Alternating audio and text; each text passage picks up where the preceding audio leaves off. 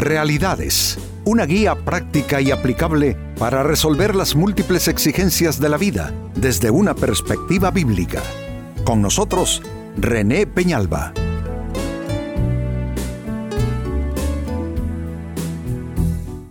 Amigos de Realidades, sean todos bienvenidos. Para esta ocasión nuestro tema, relaciones por conveniencia. Esto no debiera ser así en ninguna manera, en ningún contexto, en ningún escenario de la vida, pero sí sucede. Y sucede en todos los ámbitos, en ámbitos políticos, ámbitos sociales, ámbitos económicos, eh, ámbitos mm, en cuanto a relaciones de orden de amistad, es decir, en el ámbito de lo que es fraterno, también en relaciones del corazón, Claro que hay relaciones que son por conveniencia. Eh, cuando nos toca vivir una experiencia tal de una relación por conveniencia, prácticamente somos victimizados por eso, porque una relación por conveniencia es una cosa que no es bendición para nadie. Porque si es por conveniencia significa que no es algo genuino, no es algo auténtico, no es algo eh, porque la persona te quiera tal como eres, sino en razón de alguna conveniencia, de algún interés. Pues este es nuestro tema. ¿Y por qué este tema? Porque creo que ninguno de nosotros, amigos, escapará alguna vez en la vida de encontrar amistades por conveniencia, en el trabajo, en cualquier otro lugar. Hasta en la iglesia y entre los creyentes se dan relaciones por conveniencia. Así es que este es nuestro tema. Y mire si no está plasmado en esta escritura que voy a leer para ustedes esta situación. Dice Marcos capítulo 3, verso 8. Cuando se enteraron de todo lo que hacía, se refiere a Jesús, acudieron también a él, muchos de Judea y de Jerusalén, de Idumea, del otro lado del Jordán y de las regiones de Tiro y de Sidón ¿Por qué se atrajo tanta gente? Aquí queda claro por el relator bíblico. Dice que toda esta gente se vino a buscar a Jesús cuando se enteraron de todo lo que hacía. Cuando se enteraron de todo lo que hacía, acudieron a él, mucha gente. ¿Y qué es lo que él hacía? Ah, sanaba enfermos, multiplicaba panes y peces, eh, en fin, eh, al ver todo aquello resultaba conveniente, ¿no es cierto? Eh, seguir a un líder así, buscar a un, a un hombre bajo estas características, ¿no? Entonces, ¿quién no quiere estar con alguien que provee y prodiga tantos beneficios, tantas bondades, tanta generosidad? Entonces, aquí queda completamente evidenciado que estas personas que seguían a Jesús, muchísimos de ellos lastimosamente le siguieron por conveniencia.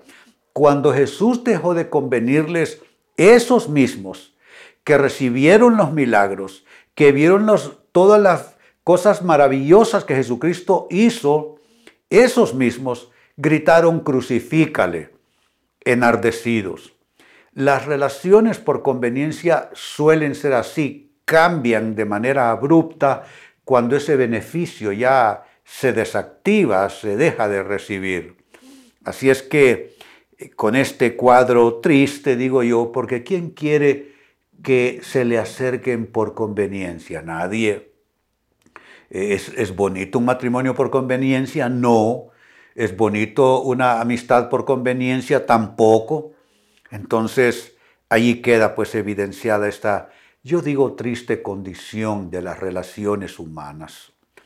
Ahora, ¿cómo se caracterizan las relaciones por conveniencia? Creo que vale la pena hacer esta caracterización como para que podamos despertar nuestro discernimiento, como para poder ver cómo eso se manifiesta, que, cómo toma forma en las relaciones de las personas. Así es que la pregunta es, ¿cómo se caracterizan las relaciones por conveniencia? Y atención a las respuestas la primera de ellas. Se caracterizan porque están basadas en lo que se recibe más que en lo que se da. Así son. Basadas en lo que se recibe, no en lo que se da. Ahora, lo, lo pongo de esta manera, amigos, amigas, porque cómo describe el amor San Pablo en, una de sus cartas a los Corintios, 1 Corintios 13, dice que el amor es desprendido, que el amor no pide, que el amor da, que el amor eh, eh, es así, es, es absolutamente, eh, ¿cuál pudiera ser la palabra? El amor es, es, es, es filantropía pura.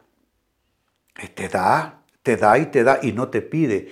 Y efectivamente, cuando observamos nosotros relaciones de amor, por ejemplo en el matrimonio, vamos, eh, eh, donde las personas se entregan la una a la otra para servirse, para bendecirse, para ayudarse, entonces ninguna de las dos está diciendo, eh, dame que te daré. Porque ese es el problema de mucha gente. te doy si me das, dame que te daré.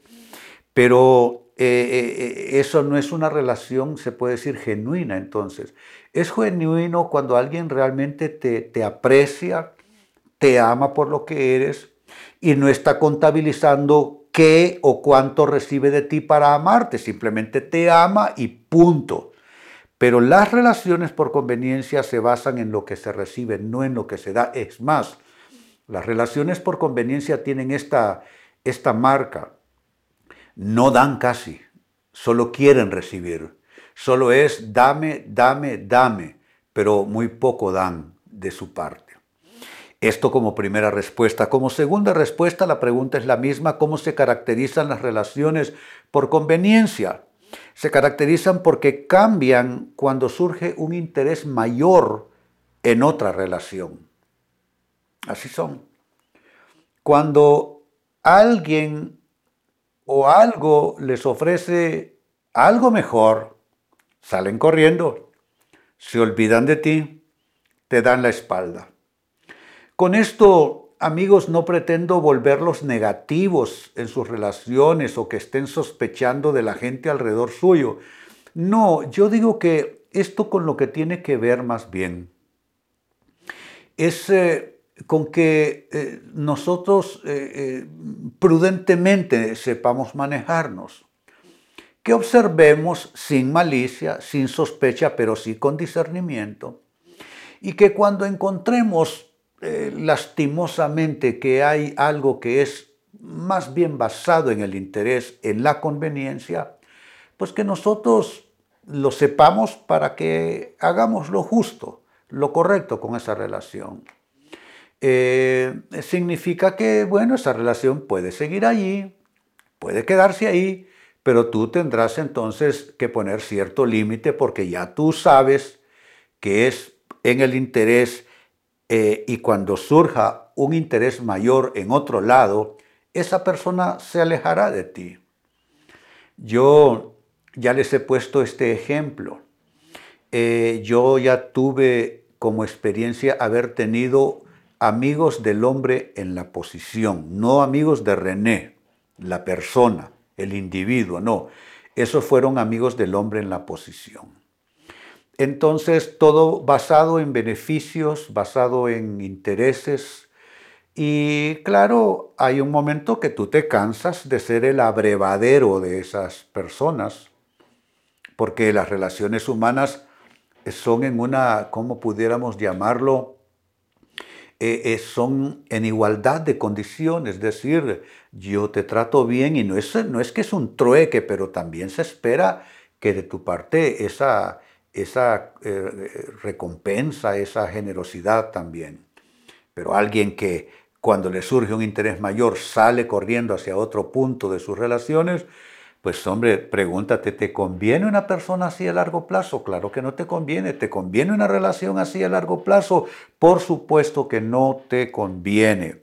Y sigo sumando respuestas. Número tres, ¿cómo se caracterizan las relaciones por conveniencia? Se caracterizan porque dan la espalda cuando dejan de recibir los beneficios que esperan.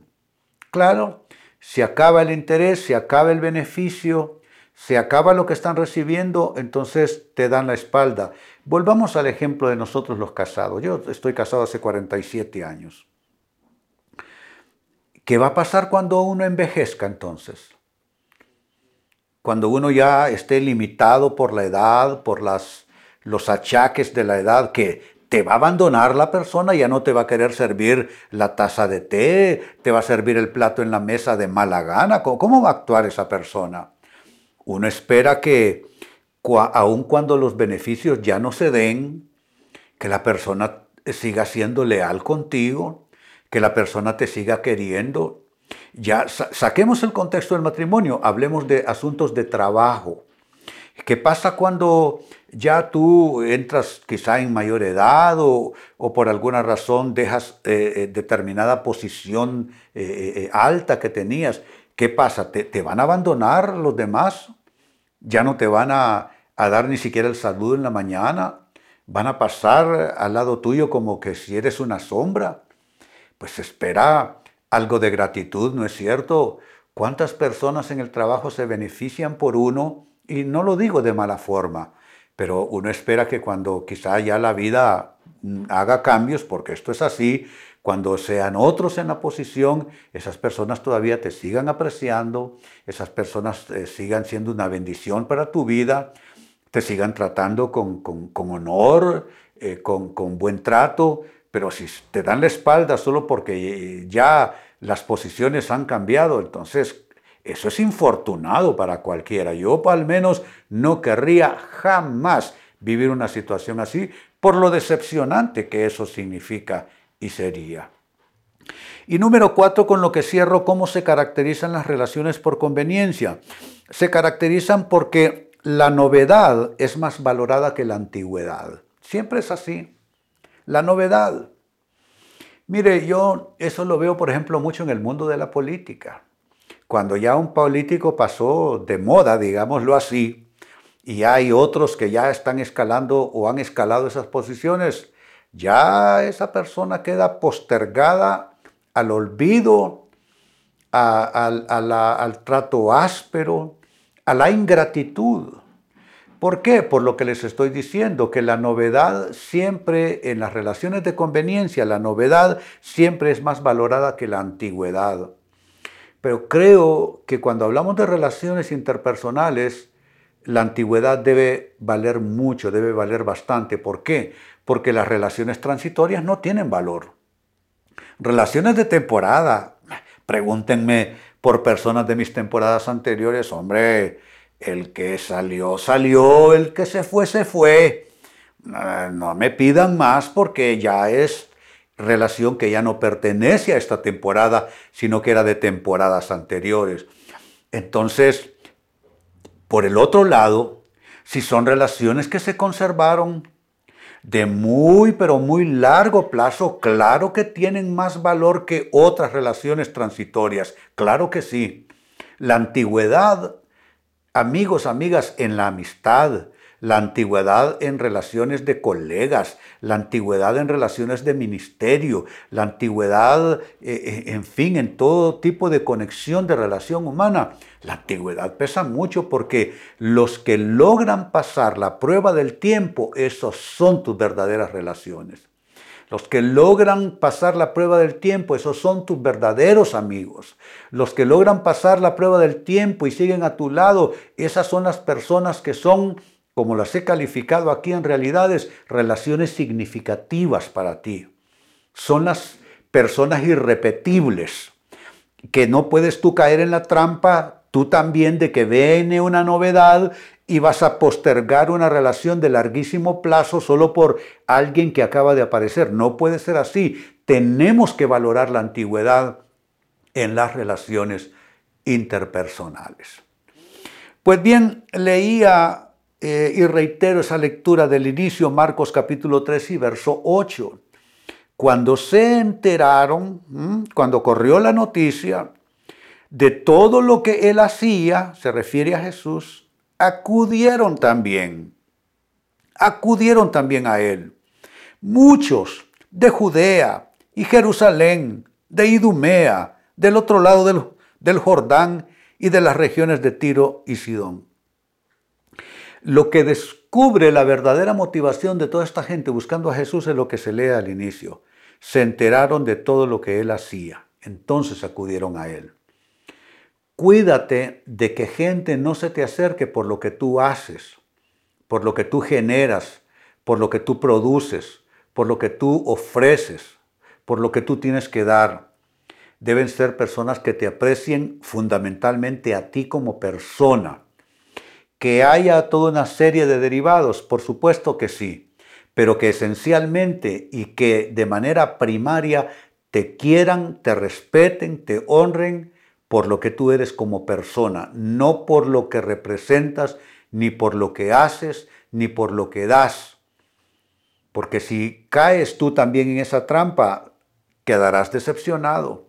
Jesús conocía los corazones de todas las gentes y sabía él con quiénes estaba tratando. Y cuando gritaron crucifícale, Jesucristo en ninguna manera estaba sorprendido. Ahora bien, ¿cómo se caracterizan esas relaciones por conveniencia? Les ofrecí cuatro rasgos como para discernir, no para juzgar a la gente, no para actuar maliciosamente, pero para discernir. Uno, estas relaciones están basadas en lo que se recibe más que en lo que se da. Dos, estas relaciones cambian cuando surge un interés mayor en otro lado, en otra relación. Tres, esas relaciones dan la espalda cuando dejan de recibir esos beneficios que eh, eh, han tenido y que esperan seguir teniendo. Y cuatro, esas relaciones cambian cuando la novedad resulta más valorada que la antigüedad. Amigos, con esto cierro el tema, de igual manera me despido. Y les recuerdo que nuestro enfoque de hoy ha sido titulado Relaciones por conveniencia. Hemos presentado Realidades con René Peñalba. Puede escuchar y descargar este u otro programa en rene-penalba.com.